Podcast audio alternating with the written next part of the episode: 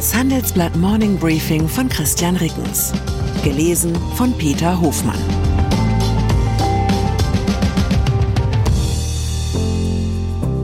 Guten Morgen allerseits. Heute ist Mittwoch, der 21. Februar 2024. Und das sind unsere Themen. Wirtschaftsweise, aber kein bisschen leise, Streit um Grimm-Mandat. Retortenkonzern auf Erfolgsspur, das Geheimnis von Stellantis. Not in my Hinterwald, Bürger gegen Tesla-Erweiterung. Nach einer kurzen Unterbrechung geht es gleich weiter. Bleiben Sie dran. Ich bin Dr. Robin John, Allgemeinarzt in Schönebeck. Das ist 15 Kilometer von Magdeburg entfernt und trotzdem zu weit, um hier Nachwuchs zu finden. Immer mehr Praxen im Salzlandkreis bleiben unbesetzt und Patienten haben lange Wege und noch längere Wartezeiten. Das muss sich ändern. Die besondere Nähe der niedergelassenen Haus- und Fachärzte ist in Gefahr. Was die Gesundheitspolitik jetzt dringend ändern muss, erfahren Sie auf rettetdiepraxen.de. Krach bei den Wirtschaftsweisen. Vier der fünf Mitglieder des Ökonomischen Sachverständigenrats der Bundesregierung fordern Veronika Grimm auf, das Gremium zu verlassen, sollte sie ein Aufsichtsratsmandat bei Siemens Energy annehmen. In einer dem Handelsblatt vorliegenden Mail legen Ratsvorsitzende Monika Schnitzer und die übrigen drei Mitglieder Grimm wegen möglichen Interessenkonflikten den Rücktritt nahe. Darin heißt es, wir möchten dich bitten, dich im Falle einer Wahl in den SEAG-Aufsichtsrat für eines der beiden Mandate zu entscheiden. Die E-Mail an Grimm ist zugleich an Kanzleramtschef Wolfgang Schmidt sowie die Minister Christian Lindner und Robert Habeck gerichtet.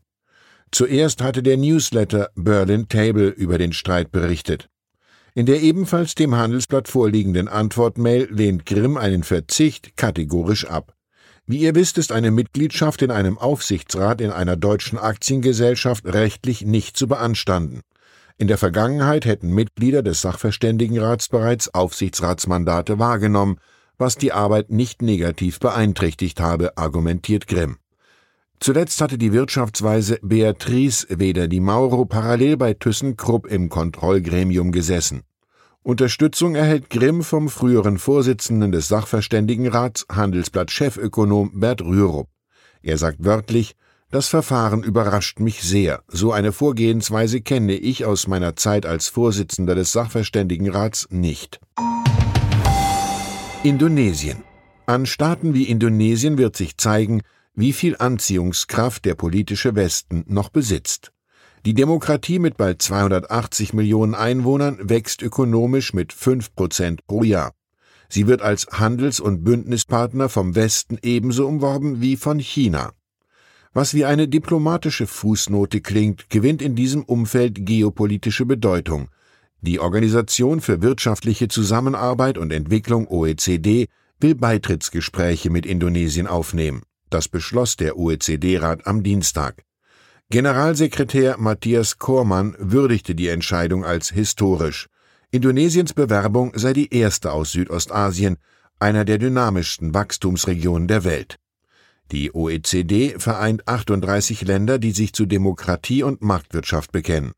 Mittlerweile sind dort neben großen Volkswirtschaften wie Deutschland, den USA und Japan auch Schwellenländer wie Mexiko und Chile Mitglied. Pakistan. Wir bleiben in Asien. In Pakistan bildet sich eine Minderheitsregierung um den ehemaligen Ministerpräsidenten Shibas Sharif von der Partei Muslimliga. Nach zehntägigen Verhandlungen hat die pakistanische Volkspartei eine Koalitionsvereinbarung mit der Muslimliga geschlossen. Die von Gewalt überschattete Parlamentswahl am 8. Februar war ohne eindeutigen Sieger ausgegangen. Die vom inhaftierten Ex-Ministerpräsidenten Imran Khan unterstützten Kandidaten hatten die meisten Sitze erhalten. Sowohl Khan als auch der frühere Ministerpräsident Nawaz Sharif reklamierten den Sieg für sich. Nawaz ist der ältere Bruder von Shehbaz Sharif und hat ihn als Kandidaten für das Amt des Ministerpräsidenten vorgeschlagen. AfD die Co-Chefin der AfD, Alice Weidel, hat sich gestern mit Marine Le Pen von der französischen Rechtspartei Rassemblement National getroffen.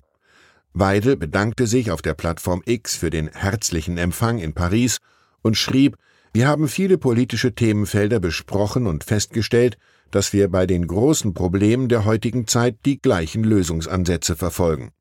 Hintergrund des Treffens waren Verstimmungen zwischen beiden Parteien nach der Berichterstattung über die Konferenz in Potsdam, in der es auch um massenhafte Abschiebung von Migranten aus Deutschland gegangen sein soll.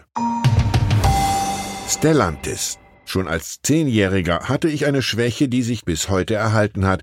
Ich drehe mich auf der Straße gern nach Autos um, deren Design mir gefällt. Immer häufiger bleibt mein Blick dabei an Produkten des Stellantis-Konzerns hängen. Der Opel Mokka als Kompakt-SUV eigentlich vorgemerkt für die automobile Schreckenskammer, gar nicht mal so schlimm. Der Peugeot 208 genauso schick wie sein Urahn 205 aus den 80er Jahren. Der Alfa Romeo Giulia gefällt sogar meinem Sohn, der in diesen Fragen sehr kritisch ist. Hinter dem ansehnlichen Design steckt auch eine wirtschaftliche Erfolgsgeschichte. Stellantis ist im Wesentlichen ein Konglomerat aus zusammengekauften Brot- und Butterautomarken. Doch bei wesentlichen Erfolgskennzahlen liegt der Konzern inzwischen vor dem Konkurrenten Volkswagen. Zwei Faktoren sind dafür ausschlaggebend. Zum einen hat Stellantis nie so richtig in China Fuß gefasst und ist dafür in Nordamerika stark. Das erweist sich jetzt, wo das Geschäft für westliche Autokonzerne in China schwieriger wird, als strategischer Vorteil. Und zweitens nutzt Stellantis deutlich konsequenter als Volkswagen gemeinsame Technik über alle Marken hinweg. Befindlichkeiten von Markenchefs walzt Konzernlenker Carlos Tavares konsequent nieder. Spannend wird, wie Stellantis die Wende zur Elektromobilität meistert. Volkswagen investiert in diesem Bereich deutlich mehr. Doch bislang haben die Wolfsburger ihre Elektroanstrengungen nicht in entsprechende Absatzzahlen ummünzen können. Audi.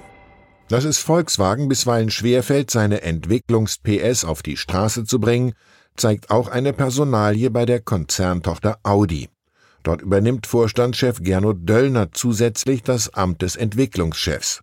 Das erfuhr das Handelsblatt aus Konzernkreisen. Der bisherige Entwicklungsvorstand Oliver Hoffmann soll künftig das Formel-1-Engagement von Audi verantworten.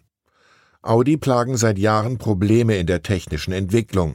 Der Premiumhersteller musste deswegen mehrfach den Anlauf neuer Modelle verschieben. Im vergangenen Jahr kosteten die Probleme bereits den früheren Audi-Chef Markus Düßmann den Job. Tesla. Aber auch Technologieführerschaft schützt nicht vor Ärger. Die Erweiterungspläne für die Fabrik des US-Elektroautobauers Tesla in Grünheide bei Berlin stoßen bei einer Bürgerbefragung auf Ablehnung. Gegen das Vorhaben votierten 3499 Einwohner, nur 1882 stimmten dafür, wie der Bürgermeister von Grünheide am Dienstagabend mitteilte. Die Befragung ist allerdings nicht bindend. Tesla betreibt in Grünheide auf 300 Hektar eine E-Autofabrik. Der Konzern will die Produktion erhöhen und sein Werksgelände erweitern. Rund 100 Hektar Wald müssten gerodet werden. Oscar-Preisträger Sam Mendes ist bekannt für Filme wie American Beauty und den James Bond-Streifen Skyfall. Nun will er die Geschichte der Beatles mit vier Spielfilmen würdigen. Sony Pictures und die Produktionsfirma des britischen Regisseurs gaben das Projekt gestern bekannt. Der Kinostart ist für 2027 geplant. Mendes will die Filme jeweils aus der Sicht eines der vier Musiker erzählen. Anregung um das Projekt noch authentischer zu machen, sollten die Perspektiven von John Lennon und Paul McCartney unbedingt von zwei konkurrierenden Regisseuren inszeniert werden. Die könnten dann beide behaupten, den einzig wahren Beatles-Film gedreht zu haben. Ich wünsche Ihnen einen Tag, an dem Liebe alles ist, was Sie brauchen. Herzliche Grüße, Ihr Christian Reckens. Ich bin Dr. Robin John, Allgemeinarzt in Schönebeck. Das ist 15 Kilometer von Magdeburg entfernt und trotzdem zu weit, um hier Nachwuchs zu finden. Immer mehr Praxen im Salzlandkreis bleiben unbesetzt und Patienten haben lange Wege und noch längere Wartezeiten. Das muss sich ändern. Die besondere Nähe der niedergelassenen Haus- und Fachärzte ist in Gefahr. Was die Gesundheitspolitik jetzt dringend ändern muss, erfahren Sie auf rettetdiepraxen.de.